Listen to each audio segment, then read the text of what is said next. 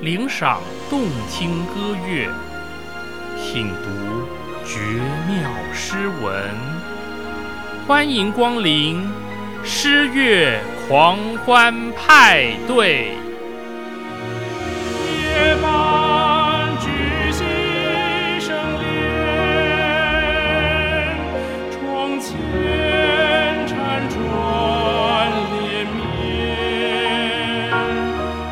去也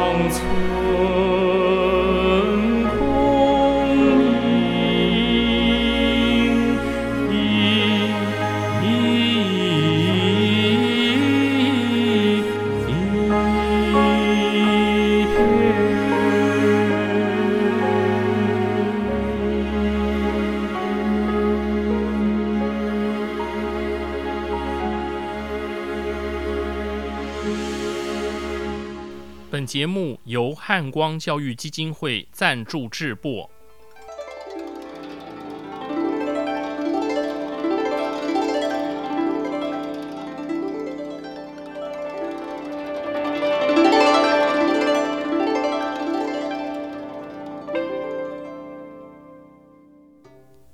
各位听众朋友，大家吉祥，大家好，我是简崇元。很高兴和各位再度于空中相会。梅花通常在晚冬到早春时节开放，所以称之为冬梅或春梅。中国传统文化中，梅和兰、竹、菊并列为四君子，也和松、竹并称为岁寒三友。南宋爱国诗人陆游一生酷爱梅花，写了大量咏梅的诗词作品。在他的诗集《剑南诗稿》八十五卷中，总共有两千五百二十四首诗，其中有将近两百首和梅花相关的诗作。陆游将他满腔的诗情寄托在梅花上，梅花不仅疏解他的乡愁。拓展他的诗意，更表露出他忠诚的爱国情怀和凛然的风骨气节。今天我们要一块儿欣赏的是陆游的咏梅词名作《卜算子·咏梅》。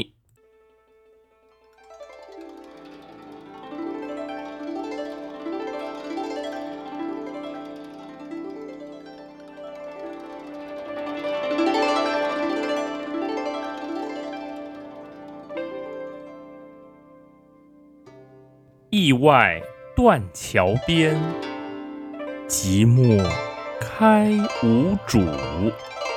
已是黄昏，独自愁，更着风汉雨。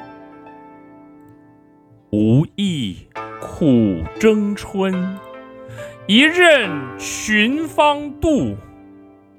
零落成泥碾作尘，只有香如故。这阙词在宋代文人众多咏梅诗词中别开生面，凸显了梅花的铮铮傲骨。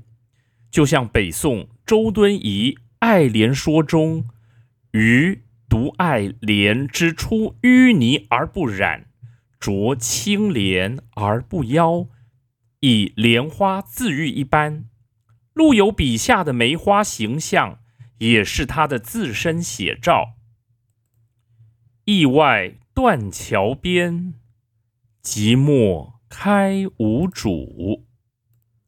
清幽脱俗的梅花，不开在园林中，不开在豪宅里，它孑然一身，四望茫然，寂寞地绽放在驿站外的断桥旁，备受冷落，孤孤单单，没人来欣赏，更得不到主人的呵护照顾。已是黄昏，独自愁，更着。风和雨，日暮时分，一片凄凉，无人过问的梅花，它的寂寞和愁苦可想而知。哎呀，正所谓屋漏偏逢连夜雨，梅花独自愁已经够可怜的，没想到这时偏偏又刮起了风，下起了雨来。上片词四句，充分写出梅花的艰困处境。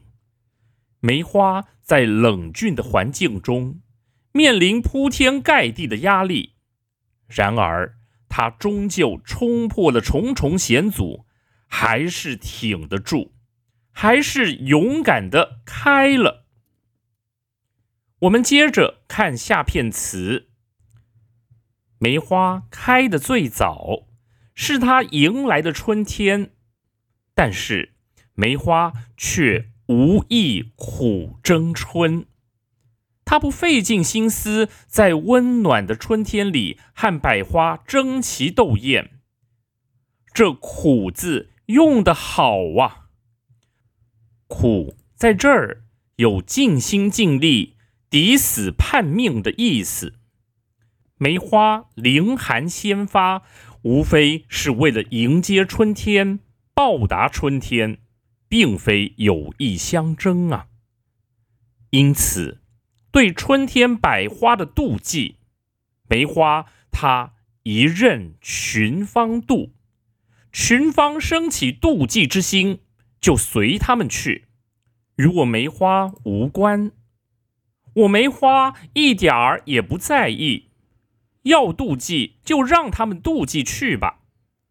在这儿，我们可以想见诗人不屑与争宠阿谀之徒为伍，不忧谗畏讥、坚贞自持的高风境界啊。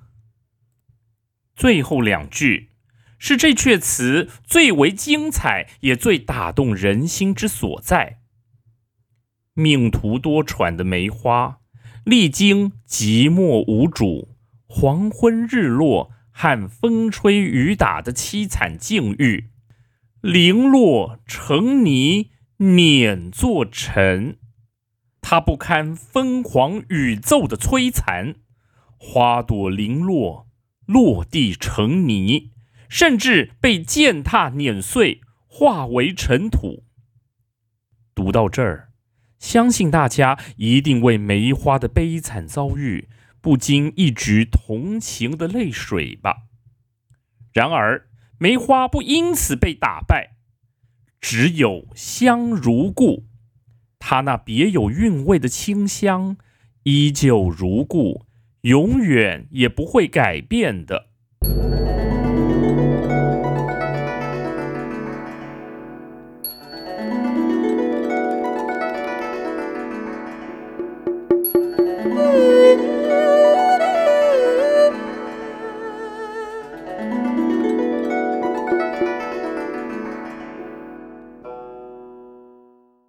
雪虐风涛欲凛然，花中气节最高坚。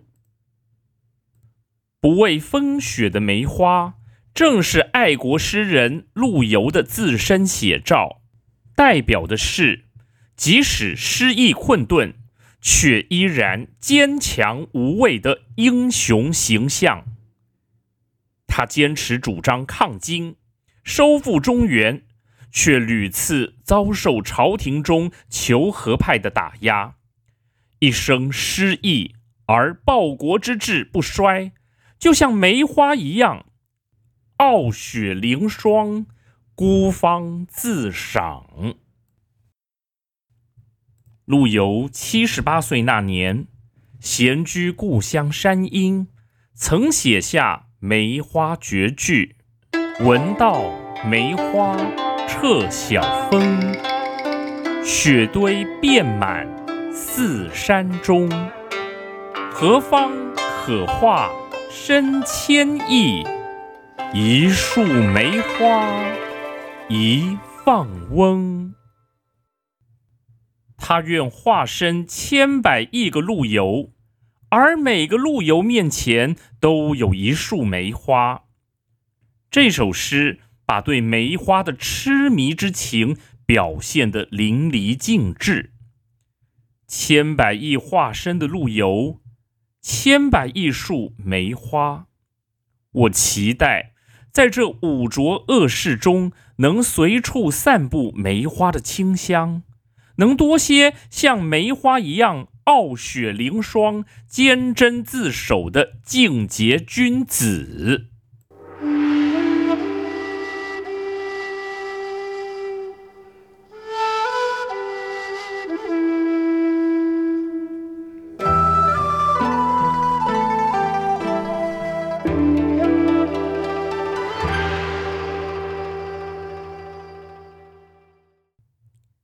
节目最后，就让我们一块儿欣赏王守杰的歌乐作品《只有香如故》。